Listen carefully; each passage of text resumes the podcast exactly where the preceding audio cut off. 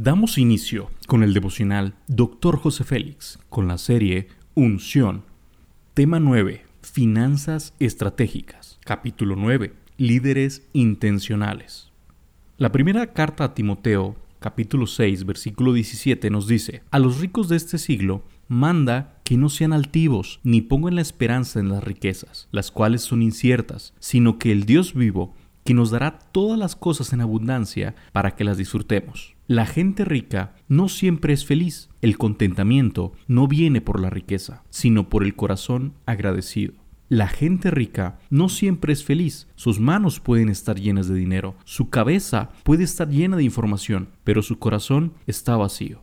Su vida no tiene sentido. El dinero es para estar en movimiento, no para acumularlo. Esta es la razón por la que la Biblia habla sobre el engaño de las riquezas. Jesús vio eso, le habló a los ricos, miró dentro de sus ojos y vio un anhelo por algo que el dinero no puede comprar. Los ricos vinieron a él tarde, por la noche, cuando las multitudes se habían ido. Estaban solos, porque la vida del hombre no consiste en la abundancia de los bienes que posee. Salomón fue un rey rico y confesó, aborrecí por tanto la vida. Eclesiastés 2.17. Pensemos por un momento.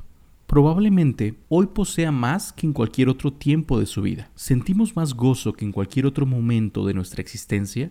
¿Nos reímos más ahora que nunca? ¿Disfrutamos de las amistades más que nunca? Jesús sabía que los ojos del hombre nunca están satisfechos. Algunas cosas importan más que el dinero. Debemos saber que dinero sin propósito es un fracaso seguro. El dinero con propósito siempre será de bendición. Al crecer nuestro ingreso, debemos protegernos de tener amor al dinero, ya que este es un verdadero mal que nos empuja a tener más y más sin un verdadero propósito. ¿Qué clase de ejemplo estamos dando a nuestra propia familia y a otros a nuestro alrededor en relación al diezmo y al dar para la obra del reino de Dios? Finanzas estratégicas es dar el enfoque correcto a lo que producimos y cómo lo aplicamos a nuestro bienestar, sin dejar a un lado la generosidad para ayudar a otros. Los hará ricos para que puedan dar mucho. Segunda de Corintios 9:11. Jesús no tuvo un apego a las riquezas de este mundo, pero usó adecuadamente el dinero en su ministerio, dio de comer a las multitudes, puso atención a los pobres, distribuyó sus finanzas de manera correcta, tanto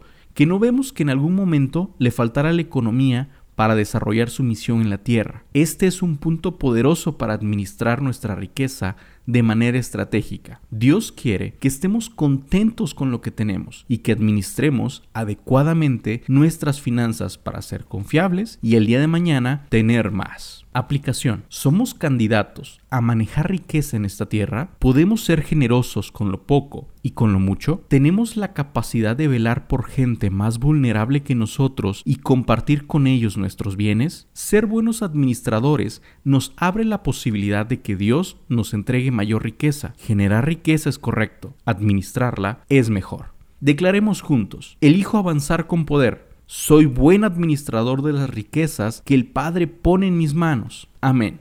Oremos, Padre Celestial, Qué alegría es darme cuenta que puedo administrar correctamente la riqueza que pones en mis manos y que puedo ser de bendición para otras personas que están a mi alrededor. Por favor, ayúdame a formar un corazón generoso y que pueda ayudar a otros con liberalidad. Amén.